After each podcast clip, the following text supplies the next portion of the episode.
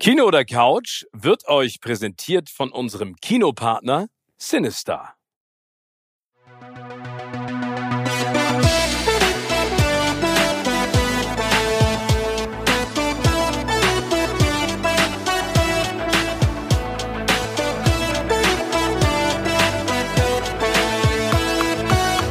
In meinem Podcast Kino oder Couch treffe ich jede Woche prominente Menschen aus den unterschiedlichsten Bereichen. Egal ob aus dem Sport, Musik, Kino, Serien oder Entertainment Business. Und gemeinsam sprechen wir über spannende Filme, Serien und das Leben. Und es wird die alles entscheidende Frage gestellt, Kino oder Couch.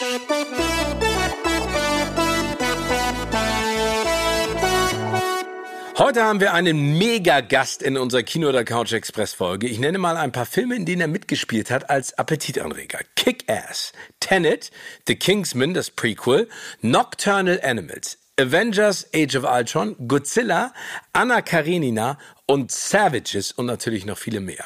Er ist früh in die Schauspielerei gegangen, wollte nie etwas anderes machen. Er ist unglaublich wandelbar, verheiratet mit der 23 Jahre älteren Künstlerin Sam. Gemeinsam haben sie zwei Kinder und insgesamt vier. Und jetzt spielt er Tangerine in dem Action-Comedy-Blockbuster Bullet Train an der Seite von niemand geringerem als Brad Pitt. Ich freue mich sehr über, and it's a great honor to talk to you, Aaron Taylor Johnson. Um, Aaron, what would you say is one of the your favorite movies of all time, and what inspired you about the movie? Ooh, what's one of my favorite movies of all time? In this instance, I'm going to pick Fight Club. Actually, I'm going to pick David Fincher's Fight Club. Yeah, how come? I mean, what did you like about it? And is that something? I think that for, you know what? For the first time, I think it was something about the the tone and the style and the storytelling and these sort of really amazing charismatic characters. Um, Brad obviously is like incredibly like the ultimate cool legend of cool, you know. Um, but it's uh, it was just beautifully complex and, and, and dark and, and thrilling. And I just think, you know, something that really, as a young young boy watching this movie, was really I had a real effect on me. So I remember that one very, very strongly. Did you tell Brad that you liked the movie that much? No, nah, we don't talk about any of these things, man. He doesn't need to know nothing. What about series? You know, I mean, we live in a day and age where, you know, television series become bigger and bigger and more important, you know, especially when it comes to telling a story and the arc. Sometimes it gives more depth to the characters. Is there one favorite one that you would pick out of all the ones that you've seen? Yeah, I think TV series is a whole different art form altogether. And, you know, they say it's like a writer's medium, meaning that then they can really go deep into the story and the narrative and the characters. And I think that's why it's really interesting for actors to play as well. When you get to have uh, a character you really want to, you know, explore, then you've got more hours to do it. You know, um, you know, you, uh, a movie has to stay within a certain frame time. And um, uh, but what was the question? What movie? What TV series do I like? you know what? It's I I barely get time to watch much TV at this time. You know, I'm a, I'm a parent. I got kids. You know, once I get them to bed, I'm exhausted. But then I'm like trying to find out what I want to watch. Um, I'm I'm gripped by a lot of limited TV series. You know, that's uh, some some interesting dramas and things like that. You know.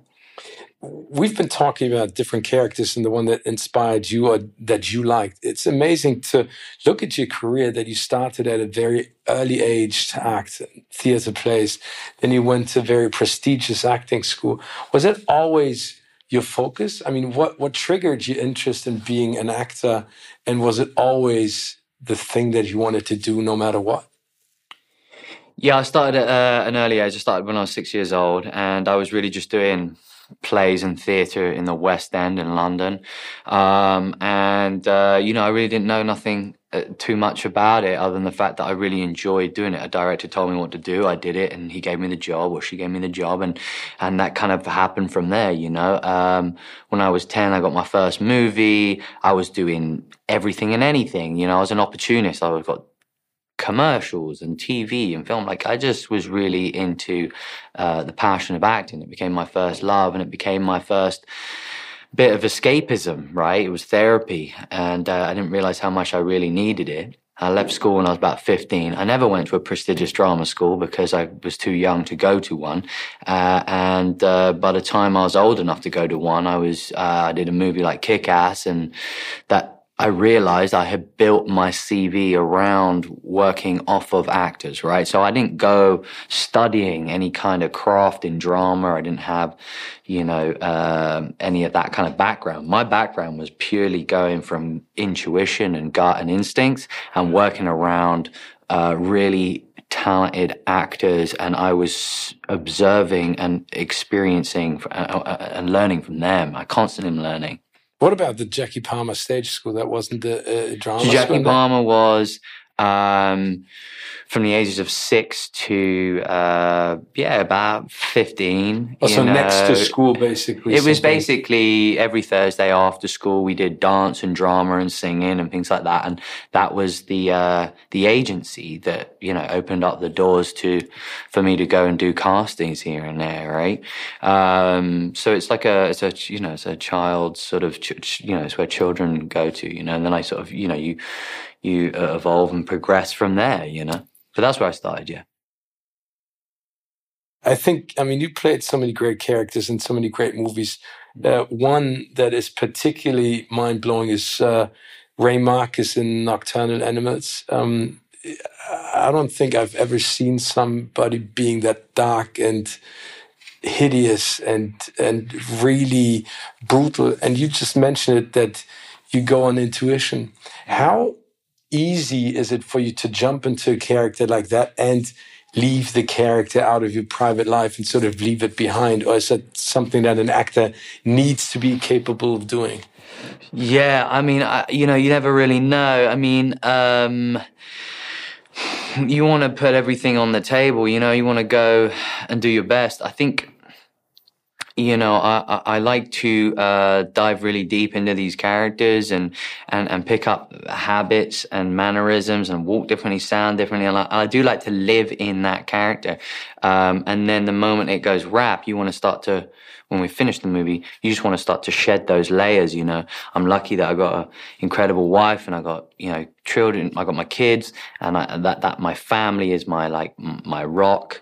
And, uh, and I, and I, slip back into that role of being uh, a father and a husband and, uh, and, my duties of just everyday life. That's what I need to remind me of, of to give me like um, grounding, you know. So, so when I do get a chance to do a character, especially like this one, you know, there's.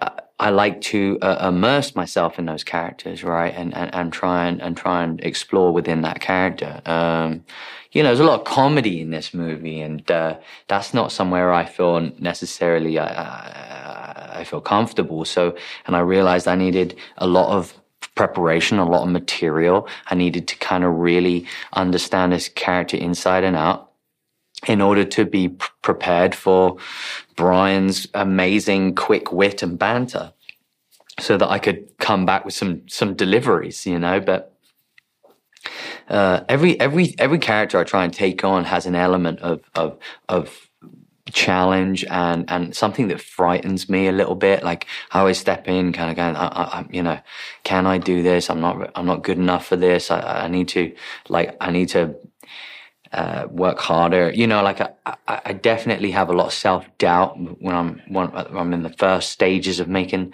a movie. So, um, do you need to relate to something inside of the character, or is it the challenge of not, you know, uh, having anything to do with that kind of character? I mean, Tangerine is something completely different. I think you know you end up finding things that, that you you know. I think you've got to really believe. First, you just got to really truly believe in that character's ethos and that mindset, so that everything you're saying, you can you it comes from uh, a, a realization, like it become his belief. You really believe in what his, um, the way he thinks and stuff. So, um, you know, uh, yeah, I mean, there are some things I pulled from. You know, I'm. I think in life, you you you're constantly experiencing, experimenting, and it's just a toolbox. You know, so you draw upon these things. You are drawing upon places that you've, uh, people you've met, or things you've you've done in the past, or what have you. You know, in order to build characters, or something you've seen. I knew with this character, I wanted him to feel like uh, a scrawny alcoholic, unpredictable, you know, scrappy little fighter. Um, there were some influences I took from like Ray Winstone. I would listen to him a lot. Um, I liked, I was a big fan of, uh, admirer Robbie Carlyle back in the day. Um, and so there's like, and, and, so I wanted to look kind of, I, I lost a lot of weight for this movie. I want to look really gaunt and uh, and wiry. Um, you know, I, I, there were so many elements that I kind of picked from all over to kind of put this thing together, and you know, and then you just hope that it's going to work and it's going to stick, and that the director David Leitch is going to allow you to uh, experiment with that. You know, I think you kicked ass oh, in, thanks, in, all man. of these roles. Is there a chance to do a quick round of questions? Yeah, go on. Yeah, yeah, sure. Mm-hmm. Okay. Um, Aaron, so this is going to be a little game, quick right. round of questions. What is your favorite swear word? Probably fuck, I suppose. What do you love what everyone else hates? I love cooking. I mean, I don't know if everyone hates that, but not many people like doing that. Yeah, I mean, is that something self-taught, or do you go by the books? Yeah, well, a bit of both, really. Yeah, I mean, I love, I'm, I'm, I love feeding my family, you know, and then I, and then it kind of grew into obsession of like vegetable gardening and doing all. I love when I'm not working, I'm, I'm still being like really hands-on and creative. So it depends what it is, you know. So, so then it goes into sort of, you know, like gardening and vegetable gardening, and then cooking, and then I have like whatever it is, you know. I like to do that too, and I think the most frustrating thing is when you have this really creative you know dish in your mind yeah. and you serve it and then no one no one eats it. exactly yeah but then you have to you got to do it better next time you know? That's you true. can't just give up you know? That's what most people do. Is that person that you would like to swap with for a day alive or dead? Um mm, no not really. It's alive or dead? This is one of those throwaway questions where you got to think on top of your head. I don't um Maybe I like to be for a day. I don't know. I don't know. I can't remember. I can't think. Brian, no lemon. Be lemon for a day. I'd be exhausted if I was in Brian's mind. He's so like up and joyous. I love him. His energy is amazing. It's infectious. He brings me up and brings me joy. But I don't think I could keep up. He'd be he's he's he's incredible. Actually, yeah, to be in his brain would be amazing because he's so bright. He's so intelligent. And the last question, because you already mentioned it, how important your family is. In what way do you go about choosing your roles in the next project? And how much influence does your lovely artist wife have? I mean, do you talk about the the stuff that's happening? No, not really, because it doesn't. Because what we know is that it doesn't matter what anyone thinks. Because you, when you pick, when you do jobs, when you pick roles, they have to have. You have to have an instant like connection to it. You have to be passionate about it. You have to have an intrigue. You have to, it has to have a spark of some kind. Um, and it's a few things really. It's a filmmaker who I, you know, the filmmakers who I, uh, I'm interested in. And then it's like, what's the story about? And then it's like, what's the character that's available for me to try and get my hands on and, and, and, and, and what can I bring to this? Um, so it's very multi-layered, you know. Um, it's not always a slam dunk. Um, this is this is one of those this is one of those rare movies, quite honestly, where you kind of go, "That's a tick, tick, tick, tick, tick" along the way. Where you go, "Yeah, I want to do a David Leitch action movie. Yeah, I want to work with Brad Pitt. Yeah, I want to play this character in this movie. Yeah, I'm going. I'm in Los Angeles. I'll shoot in Los Angeles, Sony Studio.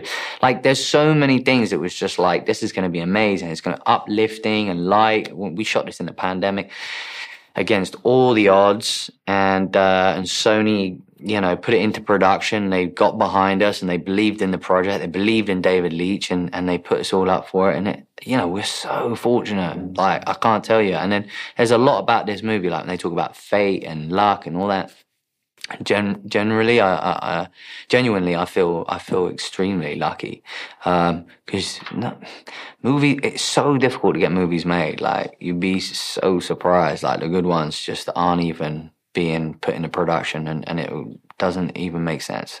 I'm looking forward to Kraven the Hunter. Yeah, uh, so am I, man. We that was a wicked one. We shot that all on location, and uh, we've got a great director, J.C. Chandor, and uh, a character that I'm I'm really really passionate about, and like you know, I think we've got something really exciting to to, sh- to share with everybody, and I just uh, it's another one where we had an amazing time making it. We had an incredible cast, Russell Crowe and Ariana DeBose, and if you know, if if we can be be lucky and it's successful and the audience enjoy it and like it, then yeah, you know, you might have another. We might be able to do it again, and uh, so you never really know. So I'm just happy to be, you know, in this little pocket right now with these two Sony movies. You know.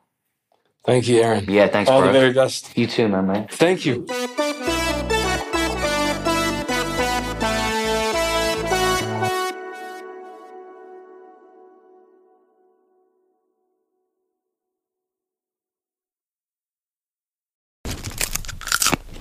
Kino oder Couch wurde euch präsentiert von unserem Kinopartner Sinistar.